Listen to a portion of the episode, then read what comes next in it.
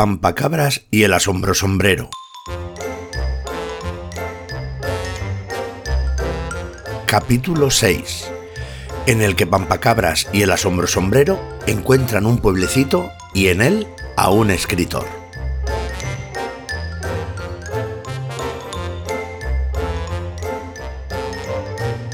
El camino de Pampacabras y el asombro sombrero estaba siempre repleto de experiencias. Algunas eran tan buenas que Pampacabras crecía y crecía. Otras le dejaban indiferente. Con otras, incluso, si hubiera podido, se habría hecho más pequeño. Pero eso tú y yo sabemos que es imposible. ¿Te imaginas? Experiencias que hagan menguar. ¡Qué tontería! Lo importante es que a cualquier lugar al que fuesen siempre iban juntos.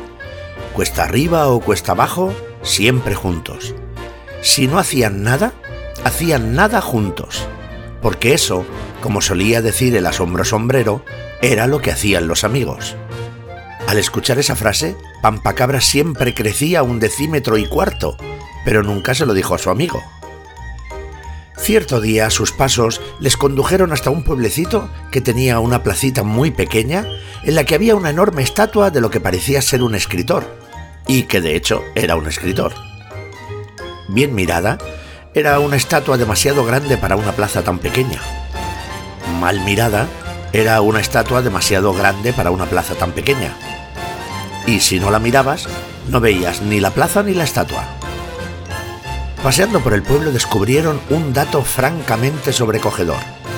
Todas las calles se llamaban igual. Todas se denominaban calle Justo Libro. Tan solo cambiaba el tipo de vía. Avenida de Justo Libro, calle de Justo Libro, subida de Justo Libro, callejón, rambla o plaza, todas se llamaban de Justo Libro.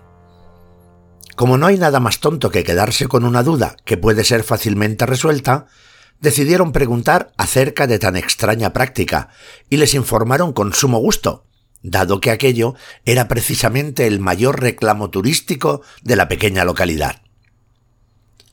Resulta, les contaron, que Justo Libro era hijo del pueblo y un insigne escritor con más de 60 años de carrera literaria. De hecho, Justo Libro todavía vivía en el pueblo y se le podía visitar, pues seguía escribiendo en su solariega casa de planta baja. Hasta allí caminaron Pampacabras y el asombro sombrero, picados por la curiosidad y por la innumerable cantidad de mosquitos que había traído aquel verano excepcionalmente caluroso y húmedo. Para ser precisos, caminó Pampacabras. El asombro sombrero cubrió el trayecto cómodamente instalado en la cabeza de su amigo. Al llegar a su destino, fueron recibidos por una taquilla, con su conveniente lista de precios y de descuentos aplicables, y una puerta cuyo paso estaba cerrado con un grueso cordón rojo. Pagaron su entrada y contrataron los servicios de un guía local que presumía de saberlo todo sobre justo libro, lo cual era normal, puesto que era su hijo.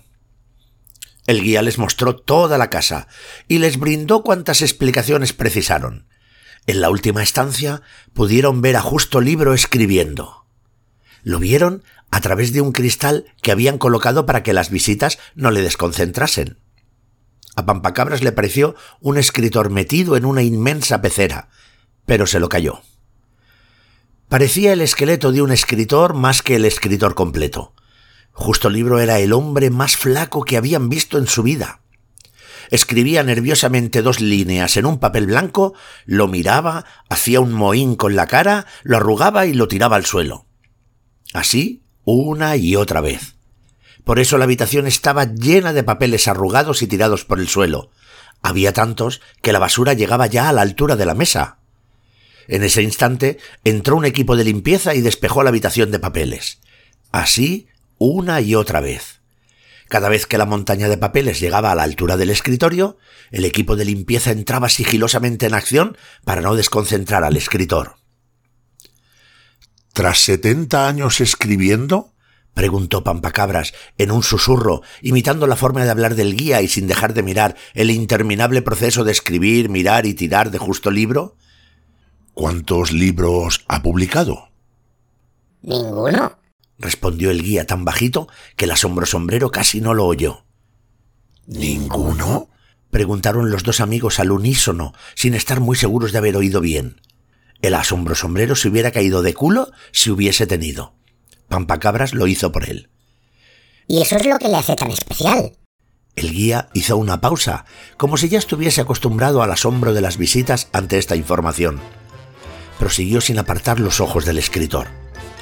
Justo libro, mi padre, está tan consagrado a la perfección literaria que cuando escribió hace 60 años su primera frase, magnífica frase por cierto, quiso pulirla una y otra vez hasta lograr la perfección.